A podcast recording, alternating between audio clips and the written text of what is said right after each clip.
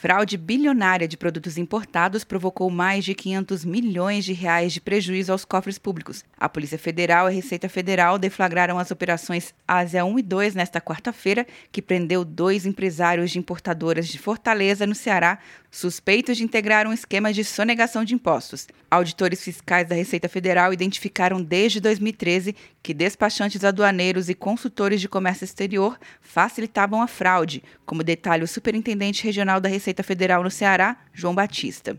O despachante, ele oferecia para aqueles importadores aqui no Brasil, ele oferecia a possibilidade desde identificar de quem comprar o produto, de que forma esse produto viria para o Brasil e já com documentação fraudulenta. De acordo com o delegado responsável pela Operação Ásia 1, Madison Tenório, vários grupos empresariais teriam participado das ações, o que resultou na abertura de dois inquéritos. Ficando o inicial de 2013 com um grupo empresarial e o de 2015, o novo que surgiu desse de 2013, com outro grupo empresarial.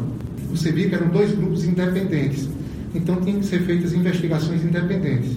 Também foram cumpridos 36 mandados de busca e apreensão no Ceará. A estimativa é que outros 5 bilhões de reais tenham sido enviados de forma ilícita ao exterior por meio de doleiros. Os envolvidos no suposto esquema de sonegação de impostos podem responder por crimes de lavagem de dinheiro, evasão de divisas, sonegação fiscal, associação criminosa, falsidade ideológica e descaminho, que é o crime de não pagar os impostos devidos.